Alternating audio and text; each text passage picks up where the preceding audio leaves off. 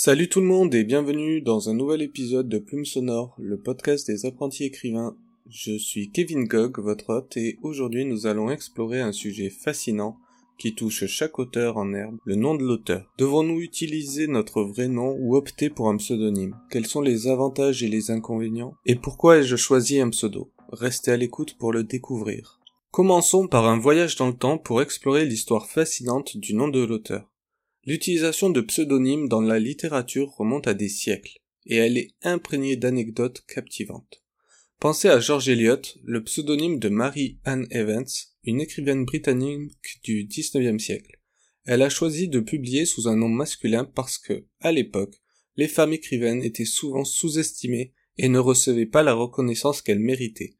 En utilisant un pseudonyme masculin, elle a gagné en respect et en notoriété. Un autre euh, exemple fascinant est celui de Mark Twain, le célèbre auteur américain. Son véritable nom était Samuel Clemens, mais il a opté pour le pseudonyme de Mark Twain afin d'écrire ses romans d'aventure, notamment les aventures de Huckleberry Finn.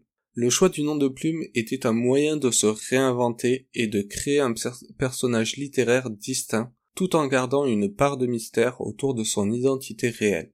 Ces écrivains ont pavé la voie pour d'innombrables autres auteurs, qui ont suivi leurs traces. Ils ont montré que l'identité de l'auteur peut être une toile complexe de fiction tout comme les histoires qu'il raconte. Mais le nom de l'auteur n'est pas seulement une question d'anonymat ou de pseudonyme, c'est aussi lié à la tradition et aux conventions littéraires. En fin de compte, le choix entre un nom d'auteur réel et un pseudonyme est une décision personnelle, influencée par de nombreux facteurs allant de l'intimité à l'image publique. Alors, que choisissez-vous, chers auditeurs?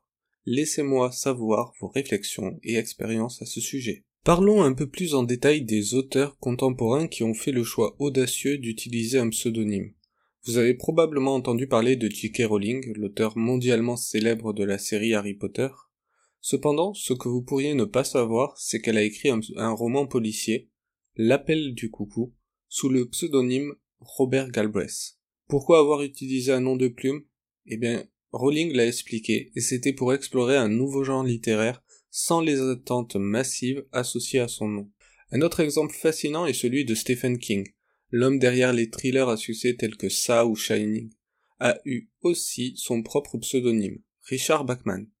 King a utilisé ce nom pour écrire des romans qui se différencient légèrement de son style habituel, des œuvres plus sombres et introspectives. Utiliser un pseudonyme lui a donné la possibilité d'expérimenter tout en maintenant la qualité de son œuvre. Et que dire de l'auteur à succès Nora Roberts, qui écrit également sous le, nom de J.D. Robb, pour ses romans de science-fiction et de suspense. Deux noms, deux genres, une auteure brillante. Ces exemples montrent que même les auteurs renommés choisissent parfois de se cacher derrière un pseudonyme pour des raisons créatives ou pour explorer de nouveaux horizons. Le nom de l'auteur devient ainsi un outil polyvalent pour l'expression artistique. Explorons plus en profondeur les avantages et les inconvénients de décider entre un nom d'auteur réel et un pseudonyme, car c'est une décision qui peut façonner considérablement le parcours de l'écrivain. Commençons par les avantages.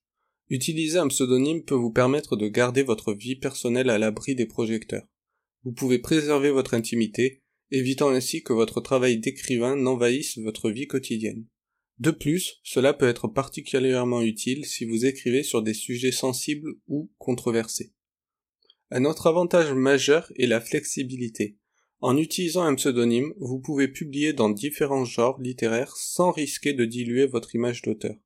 Vous pouvez ainsi écrire de la romance sous un nom, de la science-fiction sous un autre, offrant une expérience de lecture cohérente à vos publics respectifs. Cependant, il y a aussi des inconvénients à considérer.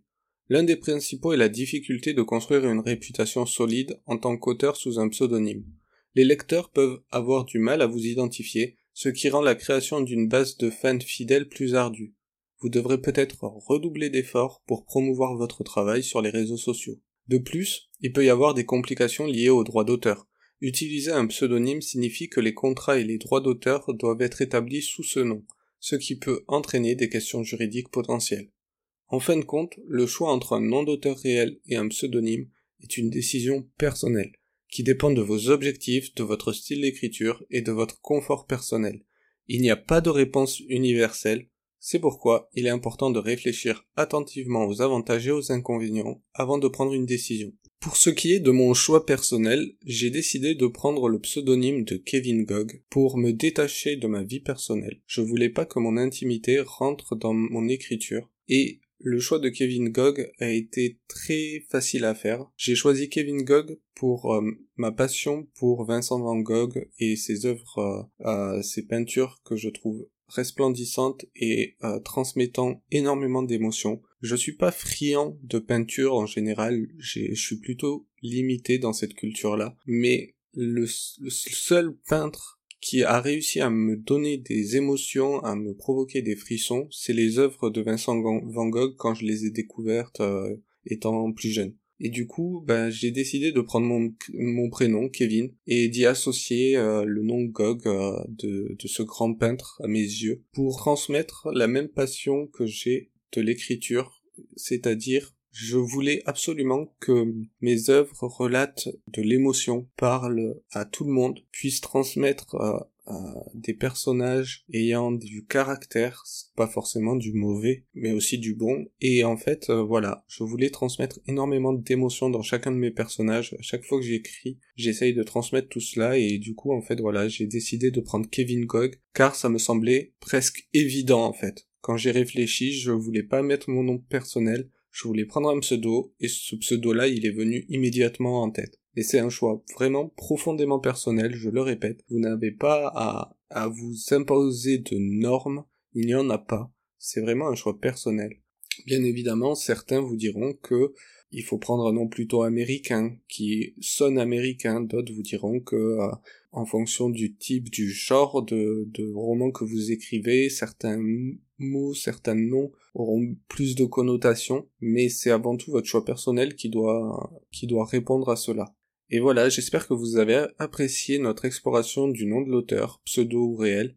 C'est une décision personnelle vraiment importante pour tout écrivain en herbe, alors ne le prenez pas à la légère, Réfléchissez à vos objectifs, à votre style et à la façon dont vous voulez que le monde vous perçoive. Si vous avez des expériences à partager ou des questions sur le sujet, n'hésitez pas à me contacter, je serai ravi d'entendre vos histoires, de répondre à vos questions, et bien sûr, abonnez-vous au podcast pour ne pas manquer les prochains épisodes, où nous continuerons d'explorer ensemble les multiples facettes de l'écriture.